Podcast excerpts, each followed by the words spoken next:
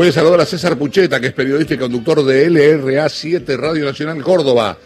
César, querido, abrazo grande, ¿cómo te va? Abrazo a ustedes, chao, ¿qué tal? ¿Cómo andan? ¿Bien? Muy bien, muy bien. Aquí haciendo rezo por vos como cada mañana de lunes a viernes de 9 a 12. Mira, tengo ya el, el así de una. Es este, apretás el botón y sale. Este, ¿qué andan haciendo por allá? ¿Cómo está todo por ahí? Que tenían algunos problemas con el COVID, con los incendios. ¿Cómo está todo eso? Claramente, claramente son problemas que, bueno, lo de los incendios es una particularidad cordobesa, pero no solo cordobesa, son como 11 provincias, ¿no? Las que están en esa situación. Eh, incendios controlados por estas horas, eh, por la lluvia, sobre todo, que ha caído en Córdoba a partir de el comienzo de esta semana. Estamos teniendo una semana muy, muy distinta a las que teníamos semanas atrás, con eh, temperaturas muy altas, el clima muy seco, eso eh, complica mucho el trabajo de los bomberos, naturalmente, eh, en, en las altas cumbres. Por ahora los incendios eh, están siendo controlados, es decir, los bomberos están controlando la zona, pero hay focos activos desde comienzos de esta semana en materia de incendios. En materia de COVID, la situación está complicada como en todo el país, te diría, la expectativa está puesta en los anuncios nacionales de hoy. Ayer la actualización epidemiológica a cargo de la provincia eh, contabilizó números que siguen preocupando, más de 70.000 casos eh, se contabilizaron en total eh, a partir de los números que se agregaron ayer, también más, más de mil muertes en Córdoba, y Córdoba en seis departamentos, eh, entre ellos los más grandes, entre ellos la capital provincial, eh, había sido uno de los lugares en donde eh, el gobierno nacional había aplicado medidas más restrictivas en el, la última extensión del aislamiento que se extiende, como ustedes saben, hasta el lunes. Bueno, los resultados, lo que se buscaba en aquel momento era intentar descomprimir la situación en los hospitales eh, y en los centros sanitarios.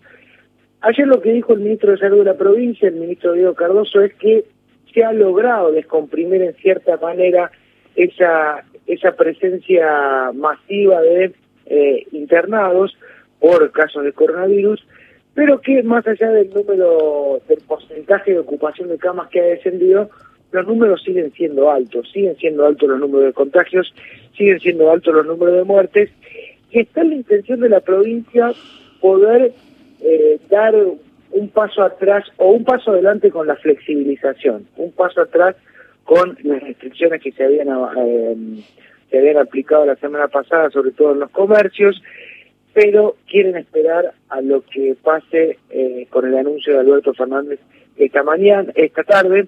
Lo concreto es que la provincia tiene ganas, porque lo ha hablado con los comerciantes, sobre todo con los locales gastronómicos, de eh, volver a la actividad. En Córdoba funcionaban los locales gastronómicos durante mucho tiempo, obviamente con protocolos, con horario restringido y demás, pero desde hace 14 días en seis departamentos de la provincia, entre ellos la capital, eh, esa, esa actividad está totalmente paralizada. Depende de lo que hoy anuncie el gobierno nacional, lo que anuncie el presidente de la nación, podrían volver esas actividades el próximo lunes en la ciudad de Córdoba. Eh, ¿Cómo está el fútbol por ahí? Digamos, empieza, empieza el campeonato la semana que viene. Eh, Talleres tiene un grupo complejo con News, con Boca y con Lanús. Eh, hablo de la primera división en particular, el gran no está en la B Nacional. Eh, y, y, bueno, y teniendo, sé que va a haber, o que la AFA va a intentar implementar el pasillo sanitario como lo, como lo hace el corredor sanitario, como lo hace la Conmebol, pero bueno, este, los casos en, en, en las provincias este, están superando a los de el AMBA, el de Gran Buenos Aires y la Ciudad Autónoma de Buenos Aires. ¿Cómo, cómo espera Córdoba el comienzo del fútbol? Córdoba, a ver, eh, Chau, Córdoba lo espera con relativa tranquilidad y digo relativa porque confían en la aplicación del protocolo. De hecho, a ver, eh, los protocolos en otras actividades, por ejemplo en los vuelos, se aplican de modo, de modo correcto. Hasta el momento, esta mañana llegó el primer vuelo eh, en siete meses al aeropuerto de Córdoba, eh, que provenía precisamente de, de. Pero digo, a partir de eso, la confianza en poder aplicar los protocolos está. Ahora, ¿qué pasa? eh, es inmanejable la situación. Digo que es inmanejable porque no sé si ustedes recordarán, y, si no lo, recordamos, Córdoba iba a ser una de las sedes de las burbujas para la vuelta de la Liga Nacional de Básquet. Claro. Eh, eso no, eso se terminó suspendiendo en el momento en que el propio presidente de la agencia Córdoba Deportes, que es algo así como la Secretaría de Deportes de la provincia, Héctor Pichi Campana, se contagió y con él se contagiaron asesores. Ya el mundo del deporte eh, directamente y de los encargados de administrar ese tipo de cuestiones estuvo estuvo afectado. Ahí se empezaron a poner eh, en, en duda ciertas condiciones que finalmente parece que van a poder lograrse en materia deportiva. Recuerden ustedes también que en Córdoba eh, Talleres juega directamente en el, en el estadio Mario Alberto Kempes, que es un estadio eh, con las condiciones de seguridad y el tamaño, sobre todo porque los protocolos se establecen mucho en materia de distanciamiento y demás. Bueno, el Kempes tiene cierta garantía para poder llevar adelante esos protocolos y se espera que, no haya problemas en ese sentido. La perdón, eh, la Primera Nacional comienza no mucho más adelante, comienza la primera semana de noviembre, si no recuerdo mal. Eh, claro, y ahí, empieza ah, y, ahí arranca ahí arranca Belgrano.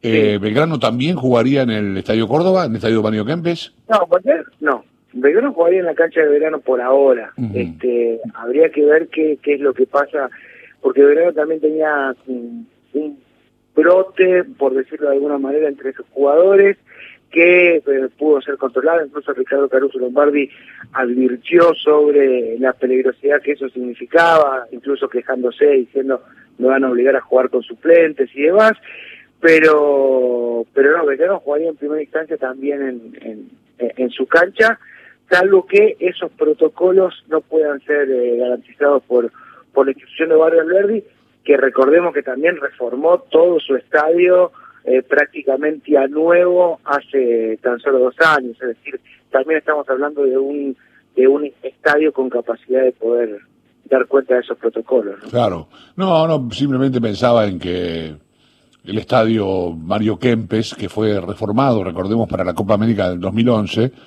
tiene unas comodidades que tal vez el estadio de, de Belgrano no tenga, ¿no? Igualmente pienso en instituto.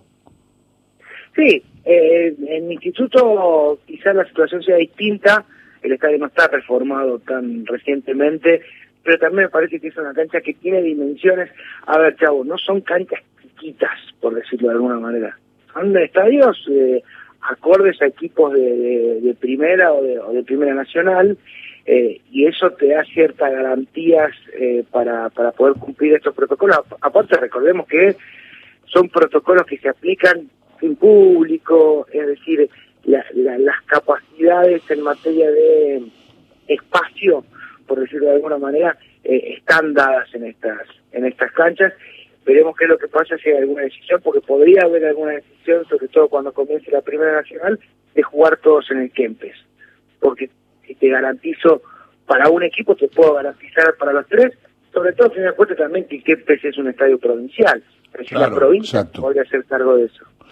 César, ha sido muy amable. Eh, gracias por, por este aporte desde la provincia de Córdoba. Vos estás en Córdoba Capital, ¿no? En Córdoba Capital, exactamente, sí. Perfecto, bueno, qué lindo. Qué ganas de volver, ganas de que, todo sea este, normal otra vez. Y cuando me toca ir a Córdoba, la verdad que disfruto mucho. Te mando un abrazo grande, César, gracias. Chao, un abrazo para ustedes. Hasta la próxima. César Pucheta es periodista y conductor de, este horario de LRA 7 Radio Nacional Córdoba.